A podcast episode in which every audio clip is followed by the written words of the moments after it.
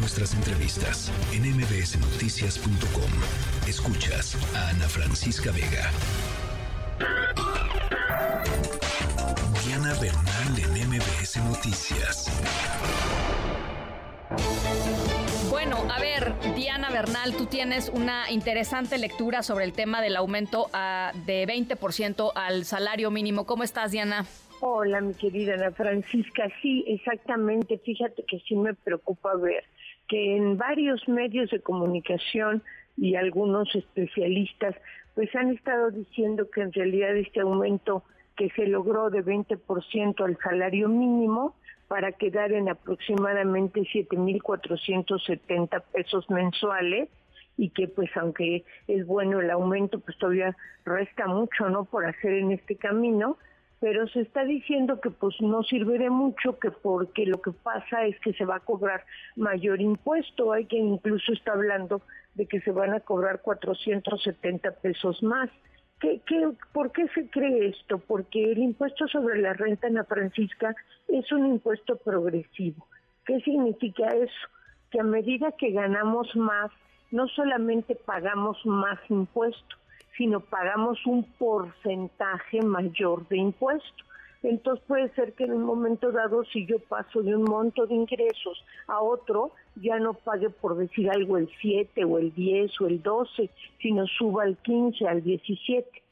Sin embargo, al hablar así se les olvida algo muy importante.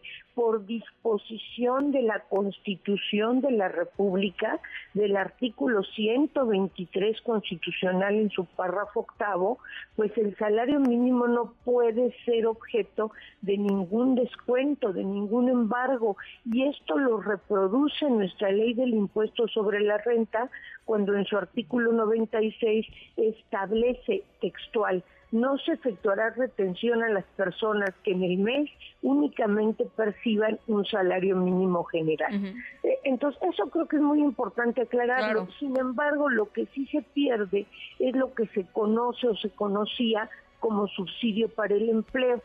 Cuando una persona ganaba hasta algo así como 7.322 pesos, tenía derecho a que el patrón le diera una cantidad extra. Por ejemplo, antes que se ganaban aproximadamente 6.500 pesos de salario mínimo, el patrón daba aproximadamente 6.233 pesos, el patrón tenía que dar 294 pesos de subsidio y este subsidio luego se lo repercutía al SAT, se lo descontaba al SAT, el SAT es el que lo venía pagando.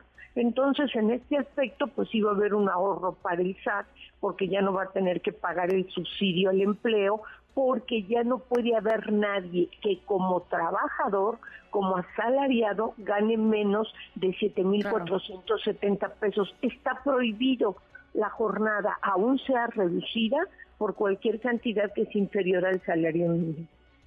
Bueno, entonces, eh, en resumidas cuentas, eh, eh digamos, el, punto es, hay que tener absolutamente claro porque la, gente y los trabajadores pueden estar pensando que más allá de beneficiarlos terminaría siendo como pues una, una cosa mala en términos de lo que tendrían que ellos este, reportar al SAT o que el SAT tendría que recibir, ¿no?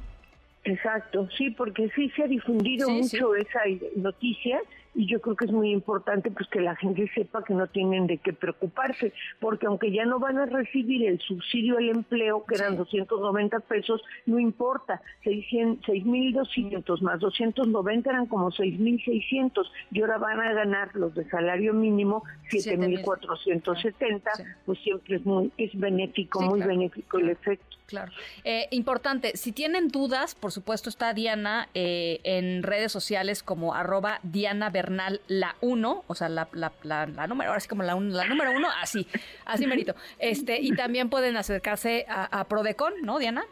Exacto, Prodecon que siempre tiene todos los canales abiertos de comunicación, desde el propio X hasta también un chat en línea que creo que funciona a las 24 horas. Y para todo tu auditorio, Ana Francisca, siempre estoy resolviendo cualquier cuestión que me planteen a través de mis redes.